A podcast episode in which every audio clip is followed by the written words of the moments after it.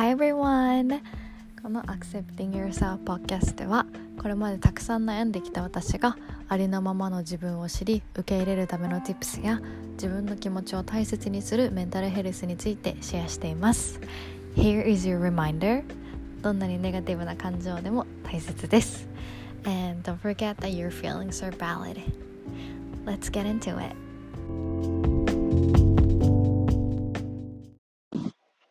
Hello everyone! 皆さん、こんにちは。なつきです。暑い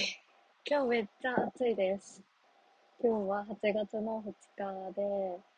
で、今日は、えっと、どんな日を過ごしたかっていうと、えっと、私、妹がいて、4人兄弟なんですけど、えっと私の妹が、えっと、アメリカに留学に行きました。うーん。で、鹿児島空港まで送りに行って、で、こう、自分のお兄ちゃんの家族と自分の家族とみんなでこうご飯食べて、じゃあもうすぐだねとか言ってバイバイってして、で、めっちゃハグして、見送りをしてきました。はい。いや、もうなんか、いいなーってめっちゃ行きたいなーって海外行きたいなーって思って、妹のこうなんか、えーっと、こう不安うんだけど、なんか緊張するけど、でもなんかこれからの未来楽しみだよね、みたいな感じの雰囲気があって、うん、なんかいいなーって思って、しかもなんか空港に行くのが本当に久々で、で、久しぶりにやっぱり空港に行ったら、もうすっごいこう、これから、なんかこう、new adventures? なんかこ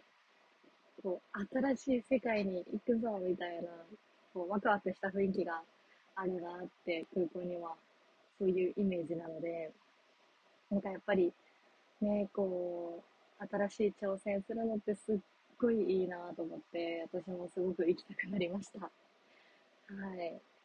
そうね、やっぱりなんかこう、は、なんか、何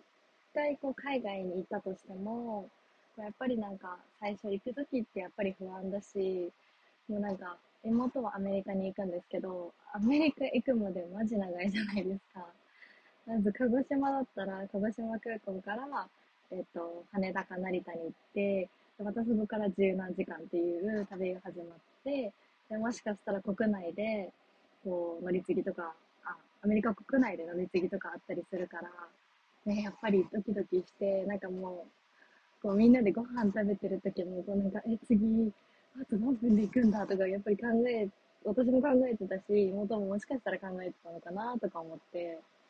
ね、でも、すごいワクワクするし、なんか新しい挑戦をできてる、こう、妹にすごい、I'm so proud of you って感じで、頑張ってねって言って送り出してきました。はい。ね、やっぱりこうなんか、私も高校2年生の時に初めてこう海外一人で長期で行って、なんか本当にそれが初めて、あ、違うな。でも一人で海外に行くのが本当に初めてで、で、うん、こう自分で飛行機に乗り継いだりとかして、なんか、羽田来たとか言って、あ、成田に移動しなきゃとか、すごい焦ったりとか、ね、バスの中でなんか手紙とか見て、ああ、もう私行くんだと思って、こうなんか、Am I gonna be okay? とかすごい考えたりとかしてたんですけど、ねもう今、なんかその時はこう、不安でいっぱいで、これから大丈夫かなってやっぱり考えてたけど、でもこう今思い返してみると、その時のこう、なんかチャレンジできた自分自身がすごく、うん、なんか立派だったなって思うし、やっぱりこうチャレンジできる環境に入れたこともすごく感謝だなって改めて今思いました。はい。ねえ皆さんこう、これから、うん、新しい場所に行ったりとか、新しい挑戦するときってやっぱりすごい不安になったりとか、ね、こう、普段から、こう、ああなったらどうしようとか、こうなったらどうしようってね、不安になる方もすごいいらっしゃるのかなって思うし、私も本当にそうで、なんか運転するときとかも、え、なんか事故ったらどうしようとか、なんかめっちゃ考えたりとか、こう、やっぱり海外に行くとか、新しい場所に行くっていうだけでも、こう、あ友達作れるかなとか、なんか食べ物合うかなとか、すごい心配になったりとかして、ね、挑戦できる、挑戦するっていうこともたまになんか億劫になったりするけど、でもこう、新しい世界に、なんかこう、行くことで、こう、やっぱり、なんか今までにはなかった視点とか、こう、今まで見てこなかった生き方をしてる人、いろんなライフスタイルで生きてる人たちに出会えたりとか、本当に新しい、新しい言語っていうか違う言語を話してる人たちとこう一緒にこう生活して、その人たちの考えとか知ることも、やっぱり、すごく私にとっては、なんかワクワクすることで、こう、刺激がたくさんあるので、なんかね、やっぱりこう、いいなーって、留学っていいなーってすごい思いました。はい。私も、ちょっとアメリカはもう、うん、高校と大学で、えっと、1年間ずつ行ったので、次はオーストラリアに行きたいと思っていて、はい。メルボルンか、ブリスベンに行きたいなと思ってて、ちょっとまだあんまり調べてないんですけど、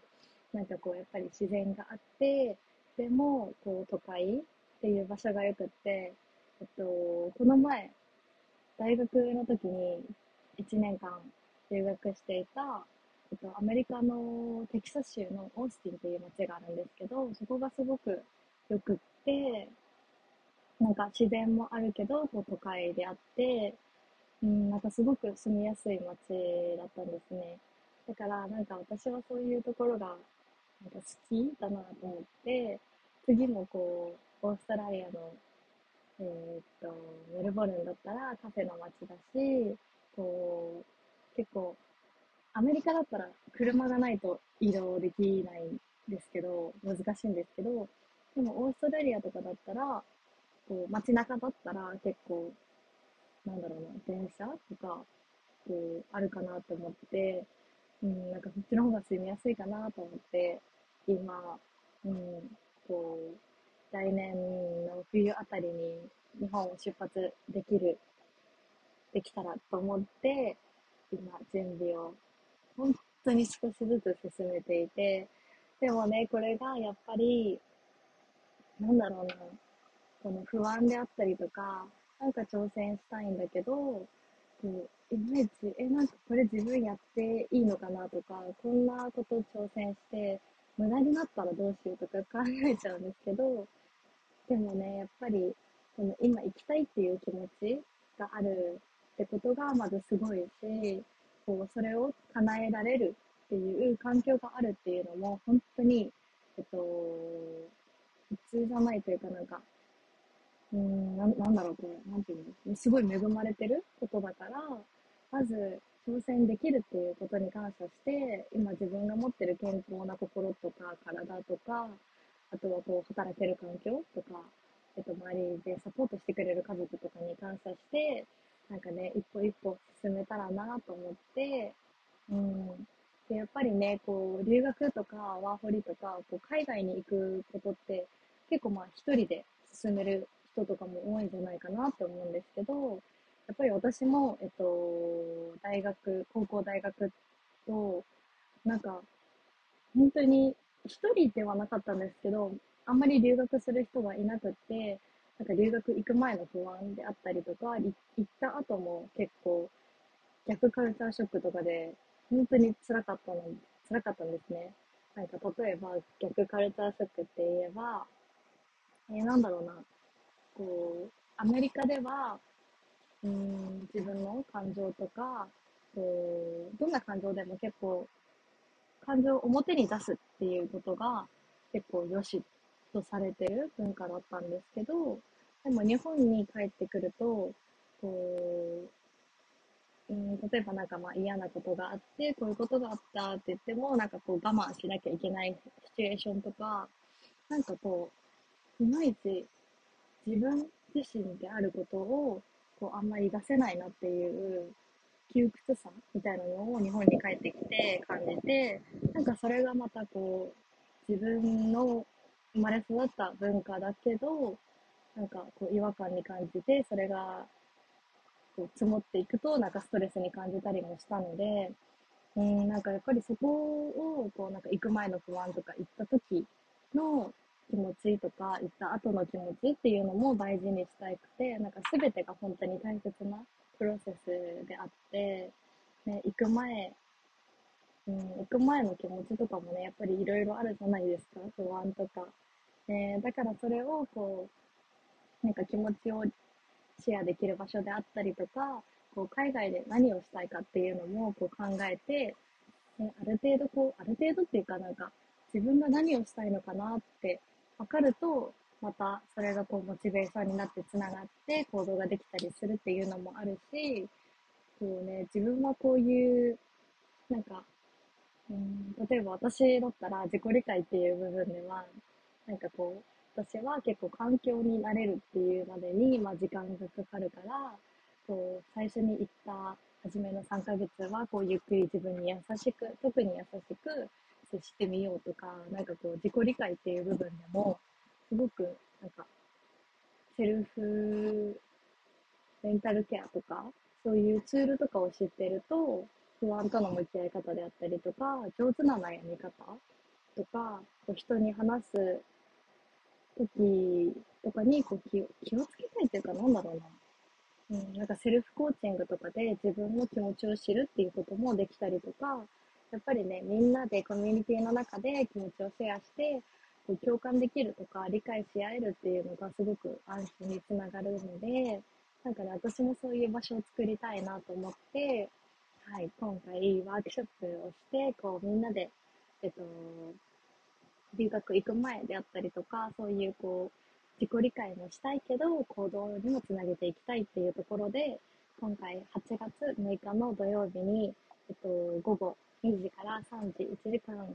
ょっと過ぎるかもしれないんですけど、えっと、ワークショップをしたいと思います。はい。これはアーカイブ、アーカイブも残るので、ぜひ、えっと、当日参加できないよって方も期間限定で、えっと、アーカイブをえっと、プレゼントするので、ぜひ参加してみてください。はい。ね、えっと、概要欄にこのワークショップの登録リンクっていうのを貼っておくので、ぜひ、このね、えっと、自分のための時間として自己理解と行動につなげるワークショップに参加してもらえたらなって思います。それでは、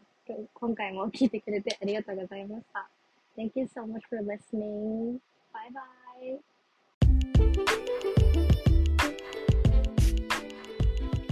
Thank you so much for listening this episode. I hope you enjoyed and learned something that you didn't know or learn about yourself. It's very important to get to know yourself more. Yeah. And if you like this podcast, I hope you um, share with your family or friends. Yeah. And don't forget that your feelings are valid. Bye.